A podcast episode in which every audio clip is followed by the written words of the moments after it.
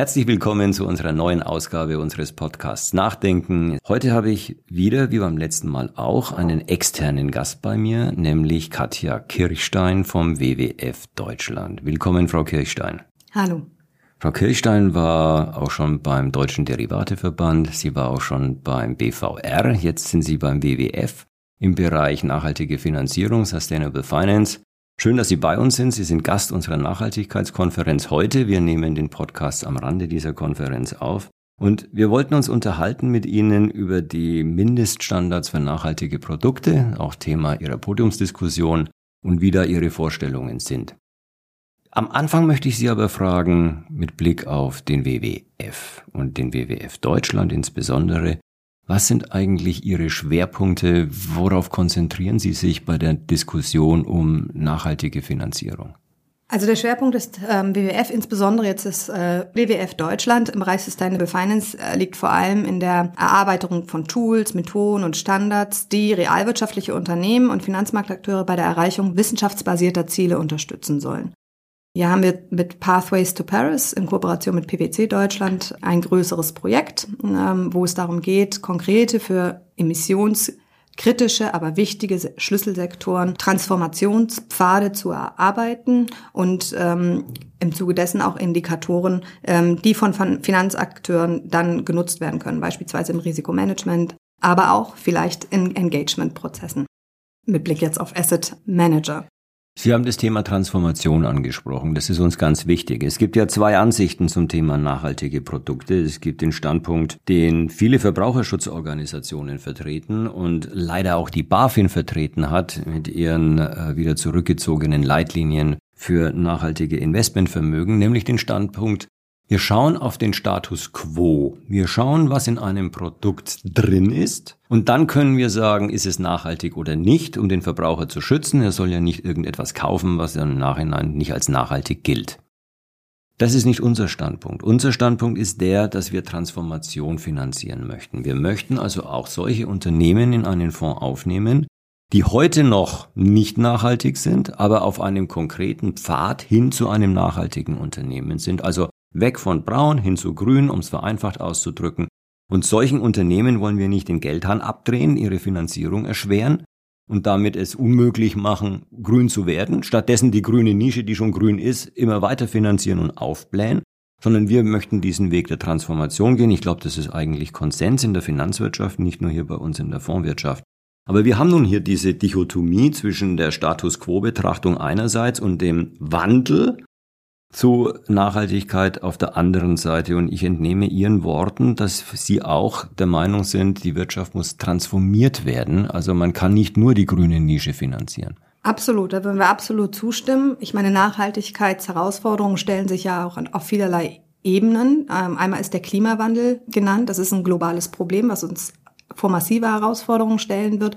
Aber auch der Zusammenbruch ganzer Ökosysteme steht gegebenenfalls bevor. Man weiß nicht genau wann, aber das Konzept der sogenannten Tipping Points ist grundsätzlich bekannt.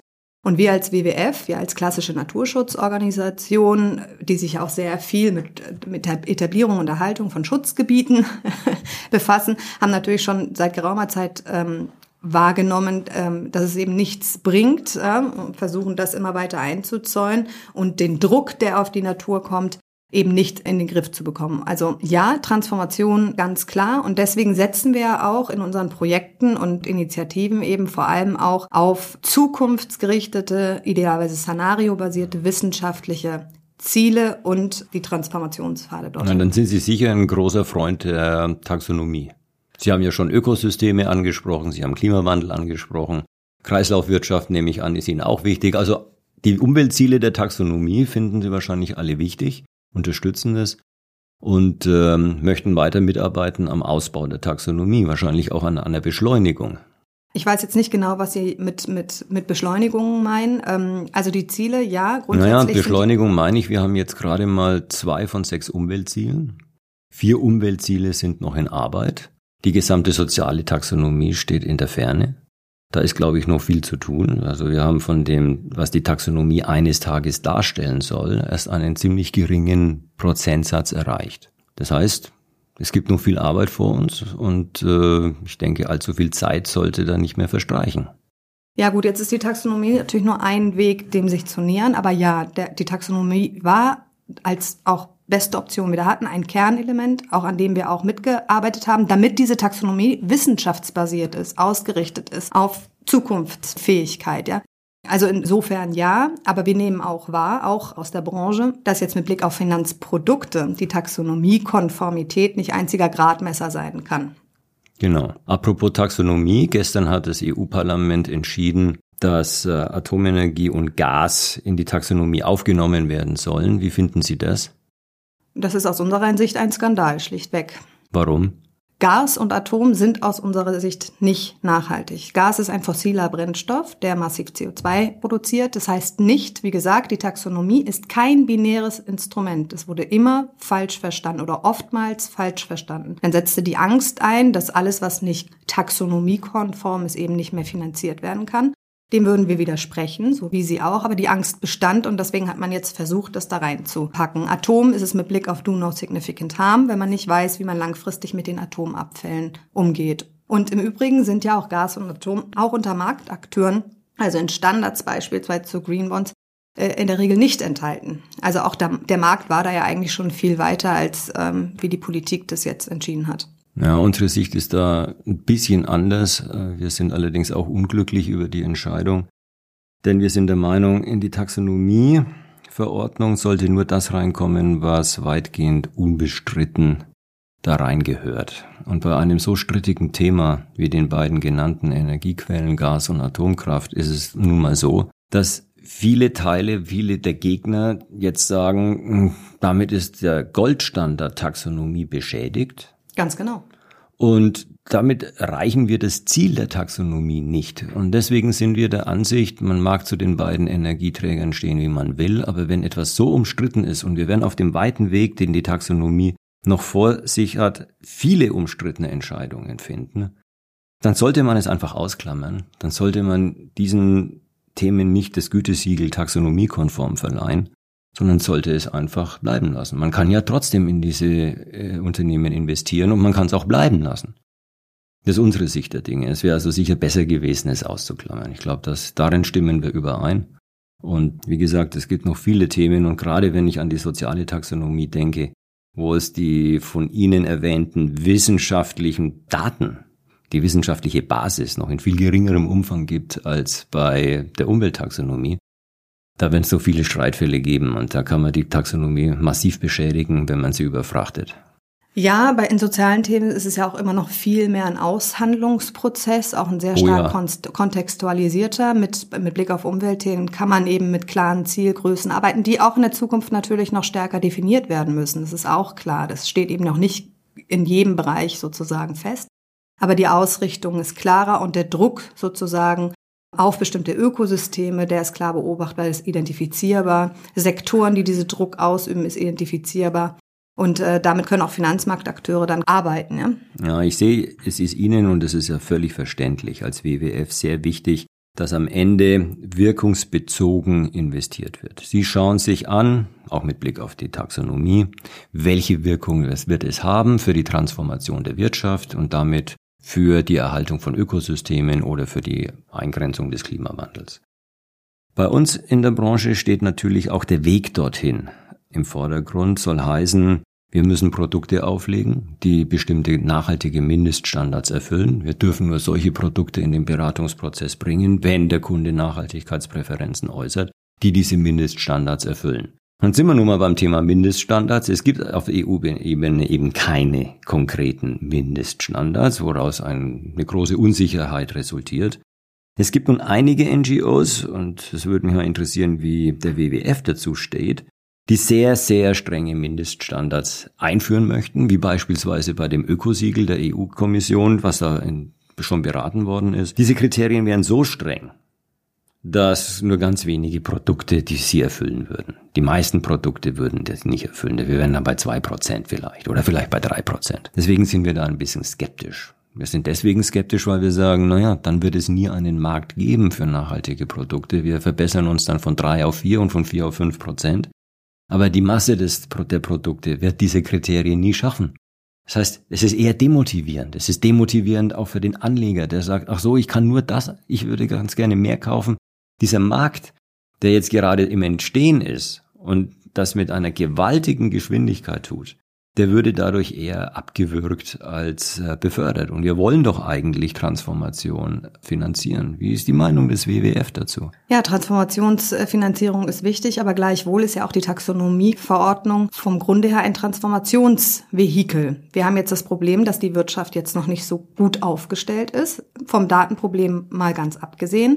Und jetzt ist die Frage, gibt man sozusagen in dieser Anlaufphase Unternehmen eben auch die Chance und äh, sozusagen sich da aufzustellen und kann man das sinnvollerweise in Produkten abbilden? Die Extended Taxonomy, die, die geht ja genau darauf ein. Die wird vom WWF auch grundsätzlich begrüßt. Aufgrund der Tatsache, weil wir das eben auch genauso wahrnehmen.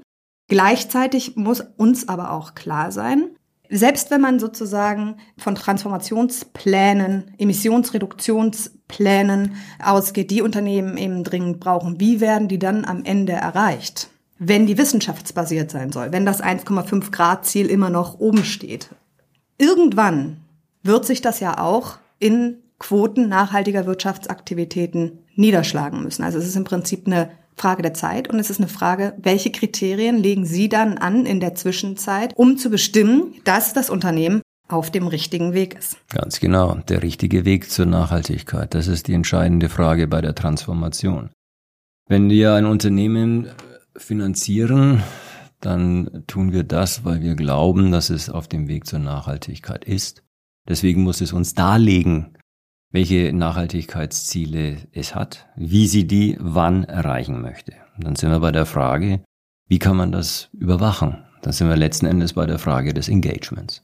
Sehen Sie das auch so? Welche, welche Rolle spielt Engagement für Sie? Für uns spielt es also eine ganz Frage große Rolle. Die Überwachung ist natürlich auch nochmal, inwiefern stellen Sie zum Beispiel auf verfügbare Standards ab wie zum Beispiel SBTI. Das sind zwar erstmal nur Ziele und es ist global, es ist nicht kontextspezifisch, aber wie sozusagen bestimmen Sie als erstes einmal zu sagen, der befindet sich für uns auf dem richtigen Weg, obwohl man es vielleicht an der vergangenen Performance noch nicht ablesen kann. Mhm. Ähm, wie berücksichtigen Sie diesbezüglich zum Beispiel zielgerichtete Governance na, des Unternehmens?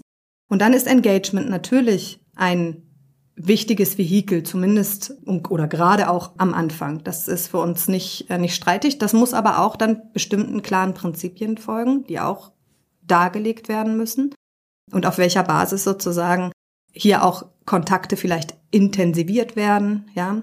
Worüber spricht man dann genau? Bleibt man sozusagen global galaktisch oder geht man auch tiefer rein in die, mit wem arbeitet man auch zusammen? Denn die Frage müssen wir uns auch stellen, kann das eigentlich allein gestemmt werden? Ist ein Asset Manager jemals so einflussreich, dass er das, dass er sozusagen auch von sich behaupten kann, da große Wirkungen zu entfalten, ja? Hoffentlich nicht.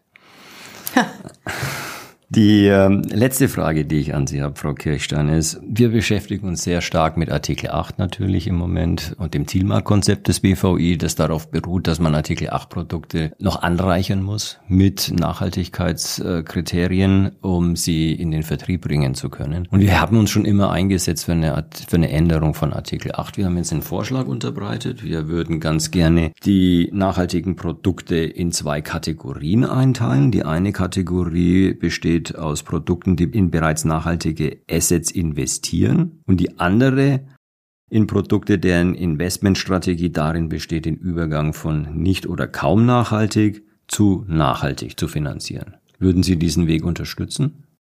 Sie unterscheiden im Prinzip zwischen ich leiste einen substanziellen Beitrag oder ich leiste noch keinen substanziellen Beitrag. Ja? Also für uns ist aber ja einen zukünftigen. Aber einen zukünftigen, genau. wenn es daraus ankommt Ganz und dass genau. wir sozusagen auch gesichert und, und plausibel dargelegt werden kann, dann ist es natürlich, äh, dann ist es einfach eine Notwendigkeit, so wie sich die Welt gerade präsentiert. Ja, das hat man vielleicht ja auch nicht von vornherein absehen können und man muss auch erstmal sehen, glaube ich, auch mit der verbesserten Datenlage, wie sich die Welt dann sozusagen darstellt. Aber nochmal, in der Transformationslogik ist ganz klar, je später man anfängt, desto substanzieller müssen auch die Beiträge sein, um eben das konkrete Ziel nicht zu verfehlen. Und die Taxonomie, und das war uns immer wichtig, ist eben ausgerichtet an wissenschaftsbasierten Zielen. Also das Ziel. Das sehen wir auch so. Wir sind auch der Meinung, es muss wissenschaftsbasiert sein. Wir sind ohnehin in einigen Themen einer Meinung gewesen, allerdings nicht in allen. Deswegen ist es auch wichtig, dass BVI mit den NGOs genauso in Kontakt steht wie mit Gesetzgebern, mit Aufsichtsbehörden, Regulatoren und so weiter. Bin Ihnen sehr dankbar, Frau Kirchstein, dass Sie diesen Podcast heute mit mir gemacht haben. Und Ihnen, liebe Zuhörerinnen und Zuhörer, herzlichen Dank für Ihre Aufmerksamkeit. Danke Ihnen.